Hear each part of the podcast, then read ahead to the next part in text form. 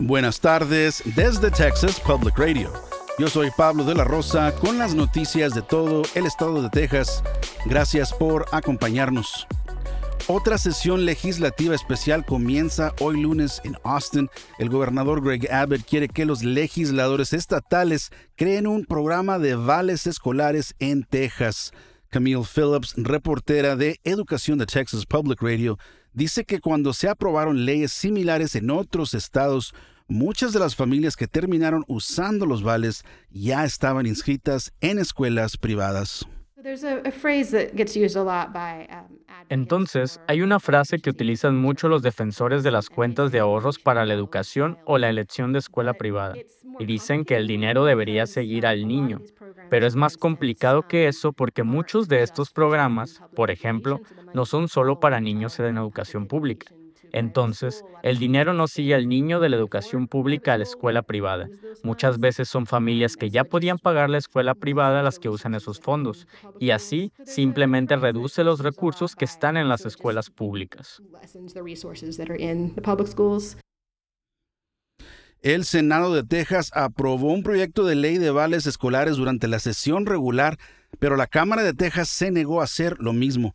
Todas las miradas estarán puestas en la Cámara durante la sesión especial para ver si algo cambia en esta ocasión.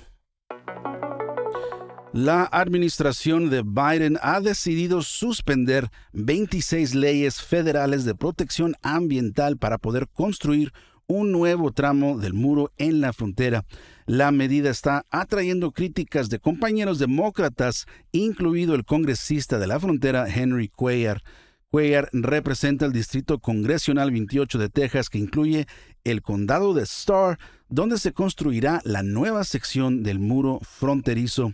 Cuellar dice que acepta la posición del presidente Joe Biden de que no puede hacer nada para evitar la construcción de este muro fronterizo porque un Congreso anterior asignó dinero para este proyecto. Sin embargo, Cuellar dice que se opone a la exención de las leyes de protección ambiental. Dijeron, bueno, sabes, tenemos que hacer eso para que podamos seguir adelante. Incorrecto. Todavía pueden seguir todas sus leyes ambientales. Biden dice que esto no es un cambio de política y que los muros fronterizos no funcionan. Pero este anuncio llega en un momento de un masivo aumento de la inmigración fronteriza y demandas políticas para una solución a la emergencia migratoria. Las importaciones de productos Nestle desde México podrían ser detenidas si su empresa hermana Nestle USA tiene éxito en una demanda contra un distribuidor de productos Nestle México. En el núcleo de la pelea está el chocolate abuelita y otros artículos con etiquetas en español. Nestle USA está demandando a Ultra Distribuciones en un tribunal federal de San Antonio por las importaciones de Ultra de productos Nestle México a los Estados Unidos. La demanda de Nestle USA reclama la importación ilegal de bienes que infringen las marcas registradas o nombres de Estados Unidos y competencia desleal por apropiación indebida. Se trata de productos como Abuelita, Nescafé o mezclas para bebidas La Lechera, la única diferencia material es el idioma en el empaque inglés o español y algún contenido nutricional como el azúcar. Daniel Pulesio Bock es un abogado que representa a Ultra. Dice que los consumidores tienen lazos culturales o nostálgicos con los productos con una etiqueta en español.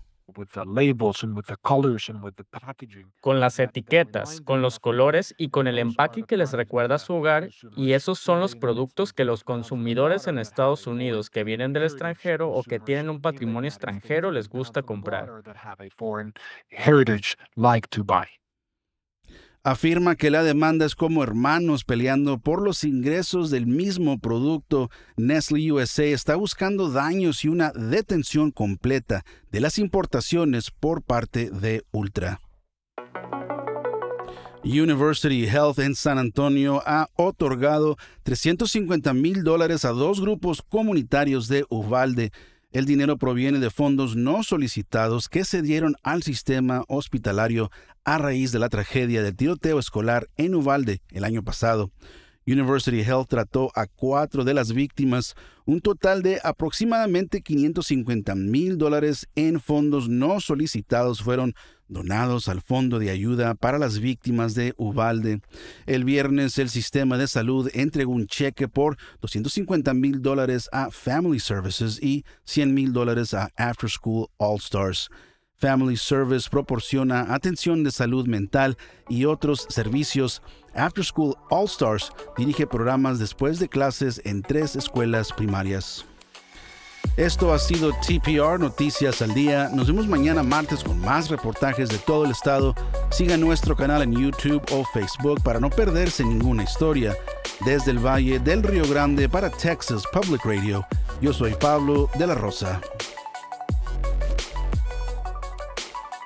Este año en Texas Mutual Insurance Company estamos celebrando 25 años de dividendos con un récord de 340 millones distribuidos en negocios de Texas. Vea cómo los negocios son mejores con Texas Mutual en texasmutual.com diagonal dividendos.